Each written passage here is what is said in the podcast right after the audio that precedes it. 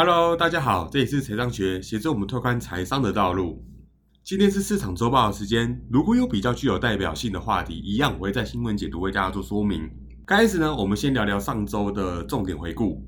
首先，第一个是上周已经公布十一月的非农指数了，美国的十一月非农新增就业二十四点五万人，那大幅低于预期的四十四万，还有前值的六十一万，也创下七个月以来的最低增幅。至于失业率的部分，是十月的六点九个 percent 降至十一月的六点七个 percent，也符合市场预期。那么，如果还不知道非农指数的朋友，这边我简单的跟大家做说明。所谓的非农指数是可以观察短期新增的就业机会，那么失业率的部分则代表长期的就业市场的趋势。所以啊，我们从上面的数据可以看出，确实现在的非农指数是因为疫情又转为严重。造成短期间新增的工作职缺是越来越少。那其实为什么还是会增加二十点五万人呢？其实是因为产业结构的一个改变，像是目前比较新增的一些工作机会，就比较偏向物流啊，或电商等等的。就我看到的数据是，物流增加的基本上占了六到七成左右。那也反映整个的消费结构在做一个改变。好，刚刚有提到就是美国它疫情是不是也变严重了？所以这边我有看到一个数据，美国的约翰霍普金斯大学，它有统计一个即时的数据，全球确诊目前已经来到六千五百六十二万例，死亡数呢突破一百五十一万，美国则累计确诊超过一千四百二十四万，累计死亡数的话则超过二十七点七万，等于是美国它的一个确诊人数就占全球的五分之一。其实啊。这个也反映到美国的一个在地的文化。其实你看很多的影片啊，或者是些 YouTuber，他们一直在抗拒，就是说戴口罩的这个事情。曾经还有一些谣言，很多人当地反映，他今天戴口罩之后就会造成呼吸困难。那我觉得这个跟道德，或者说跟知识有没有明显关系？我觉得倒是没有，而是他们就不想要被强制的束缚。如果今天生病了，他们会不会戴口罩？一定会。但是就因为政府强压了这一个，今天你就是必须得戴口罩，他们觉得自己被受到制约、被绑住了，所以才造就这现在的结果。那有一派的说法是，现在因为政治立场的关系，所以造成之前在大选前会有分有戴口罩的跟不戴口罩的。那尤其是一个民调显示啦，大多数的民主党人支持都戴口罩。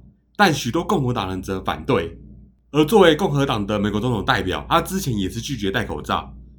但是在之前的时候，川普他第一次拜访一家军院时，也是第一次戴口罩。所以说实在，他自己个人也是害怕的。同时啊，也反映了美国那些捍卫公共安全的人，还有身心个人自由人士意见的对峙。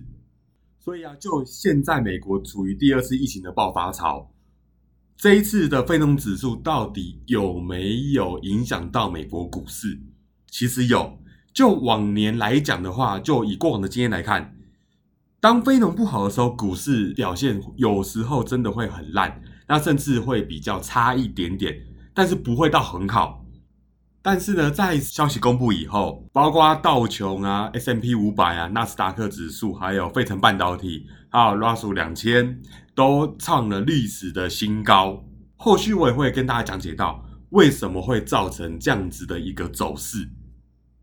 好，那在第二个消息是，美国众议员呢也正式通过中汽监督法案，在上周三十二月二号的时候全票通过外国公司问责法案。那么该法案要求在美国交易所挂牌上市的外国公司。必须遵守美国的审计标准，否则呢将面临退市。虽然法案是针对所有的外国企业，但目前美国监管部门未能有效获取审计文件的上市公司中，中国公司大概占比是有九成五甚至以上超过。那么中国它也是有自己的一个想法跟理由啦。中国呢，它是说出自于国家安全的顾虑，一直不愿意让国外的主管机关去审核中国的会计事务所。在美国上市的中概股几乎无法避免下市的一个危险。其实啊，这个法案在今年五月已经在美国的参议院获得通过了。那通常一个法案的话，要先经过参议院通过，再经过众议院，最后就是交给总统去签署后，那它就会直接生效为法律了。所以依照现在的状况，目前两页都已经通过了，下一步就将会呈送于白宫，川普总统在签署后将生效成为法律。那么法案生效后，将对于上百家的中资企业会产生一些影响。当然，其中已经有不少的公司已经启动回香港二次上市的一个流程。去规避新法案对于公司的一些负面的影响，或甚至去隐藏一些事情，像是之前的瑞幸咖啡，大家还记得吗？就是 LK，那它就是在美国上市之后，也取得了股价爆发性的成长，结果到后来才发现，它所有数据一切都是假的，从销售到它的营收等等的，都是用包装出来的。有鉴于此，其实大家对于它是非常的害怕的。那这是大家对中国的看法。第一点，造假。那么第二点的话，就会来到华为的部分。很多人认为，就是说，在中国的企业，就是中资企业，他们某种程度上来说，都跟政府是有关系的。像大家认为华为啊，是不是会把资料传送到母国，那去做一个战略上的用途？所以法案内容里面有讲到。若一家外国企业连续三年未能让美国上市公司会计监督委员会去审查的话，那它将被禁止在美国上市交易。相关企业呢，也必须揭露其是否为中国共产党或其他国外的政府所控制。所以这边我们可以看到，说他其实更在乎的是自己国家的治安被凸显在外面。那么《华尔街日报》有讲到。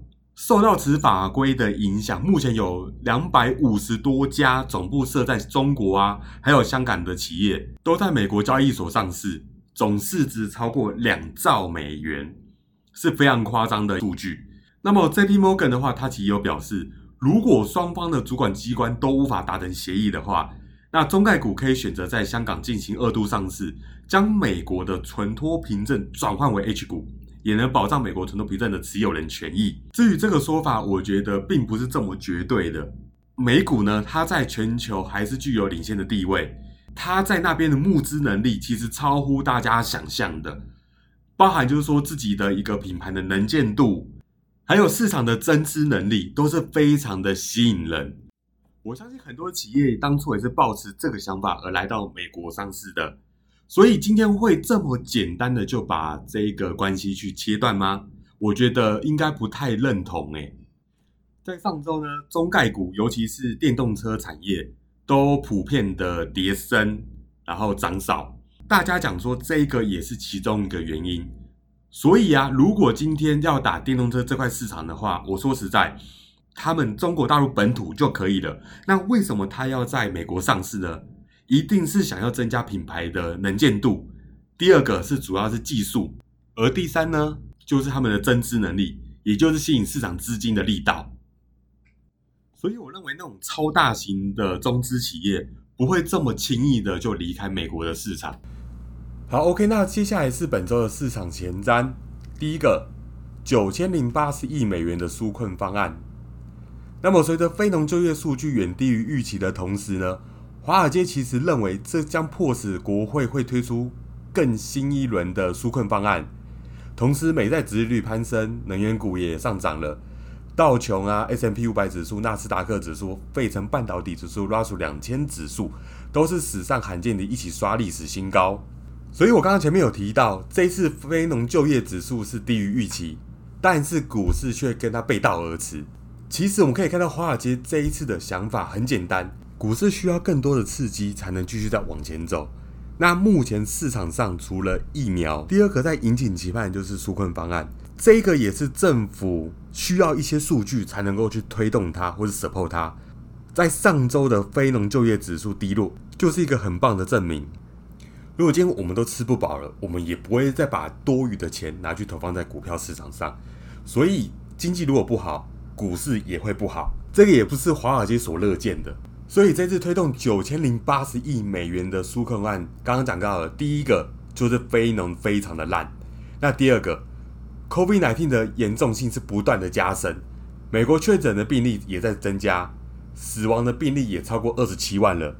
那这也似乎让共和党人不得不重新考虑之前对于全面救助法案一直持有反对立场的一个想法。与此同时呢，在国会缺乏快速行动的情况下，超过一千三百万人将于十二月二十六号起领不到政府提供的失业救助金。这个对深陷在水深火热的美国人是非常可怕的消息。同时啊，也是股市未来可能下跌的其中一个原因。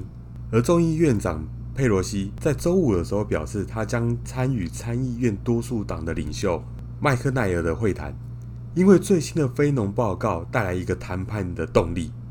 这也是为什么华尔街认为这次的法案是最有可能通过的原因。那当然，代表全美企业的美国商会在上周三的时候，对于这个法案是表示非常的欢迎。至于美国总统当选人拜登在接受 CNN 的采访时也表示。这项纾困法案应该必须要过的，并称他在一月的时候就任之后就会向国会寻求更多的援助，并且也会完成这件事情。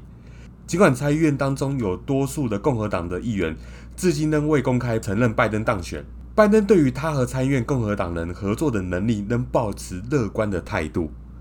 基于上述的原因，导致华尔街其实是非常看好这次的方案通过的。那么第二个，我们一样来探讨疫苗的一个进度。那在上周呢，我的报告里面有讲到，辉瑞已经拿到英国的一个独家授权，那也确定在这一周八号，也就是今天要做施打。目前施打的第一个名单是第一线的医护人员，全球啊也密切的关注英国目前的疫苗注射状况。那么英国政府官员预计在十二月底前拿到四百万剂辉瑞的疫苗。那该疫苗的一个预防功效的话，也有高达九十五 percent。英国卫生部长他日前也表示，英国政府已经预定了四千万剂的疫苗，那也足够两千万人施打。在上周的报告我有讲到，一个人施打的疫苗需要两剂的剂量，所以他两千万人施打之后呢，约占英国的三分之一的人口。比较令人担心的是，英国因为疫情死亡的病例也超过其他国家。因此，施打疫苗这个决定真的是不能再等了。一样是约翰霍普金斯大学的统计，截至七号的时候，英国的新冠肺炎死亡人数超过六点一万人，也高于意大利的六万，还有法国的五点五万，还有西班牙的四点六万。所以，英国批准辉瑞与百泰的疫苗紧急使用速度，基本上它也超出欧美的一些西方国家。当然，这个做法也引发外界质疑，但是政府也有他自己的压力在。在英国施打辉瑞疫苗的同时，辉瑞它也向印度政府申请新冠肺炎疫苗的紧急使用授权。诚如我上周的报告有提到，目前印度主要是在帮俄罗斯的斯普尼克 V 去做一个代工的，同时他们当然也能够拿到部分疫苗的补助。印度药品的监督管理通常都要九十天做这个决定，那么辉瑞疫苗审批时间可能应该会更短一些。辉瑞疫苗必须保存在摄氏负七十度的极低温环境。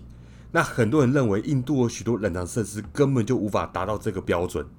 至于本周呢，会有公开的听证会，决定是否核发紧急授权给辉瑞的疫苗，并于十七号的时候决定是否开放紧急授权给莫德纳。所以，如果有想要投资一些疫苗行情股的话，我还是认为莫德纳是一个不错的选择，因为它目前。只差在要通过紧急授权的这一 part，如果这一 part 一过的话，我相信股票一定会在往上攻到两百块左右。那我总结一下我对于这周的想法：疫苗的积极消息，还有美国的刺激计划的乐观的进展，都提升了经济复苏的一个前景，还有原油需求的提升，那也给油价有个好的支撑。不过呢，美国原油的专机数据持续的在增加，那也创五月十五号的以来的新高。目前海外的疫情还是非常的危险。那么在上周出炉的一些美国经济数据也是表现非常的烂，投资人也需要提防一些短线的回调风险。至于油价的部分，本周有另一个支撑油价的因素，就是九千零八十亿美元的疫情救助方案。好，那也在美国议会也加快推行了。保守派这一次也有表示支持，所以参众两院的领袖正在进行磋商。那以上呢，就是我对这一周的想法。喜欢的朋友可以帮我订阅以及分享，还有追踪我的 IG。如果有任何问题，都可以随时与我讨论。那我们下次见。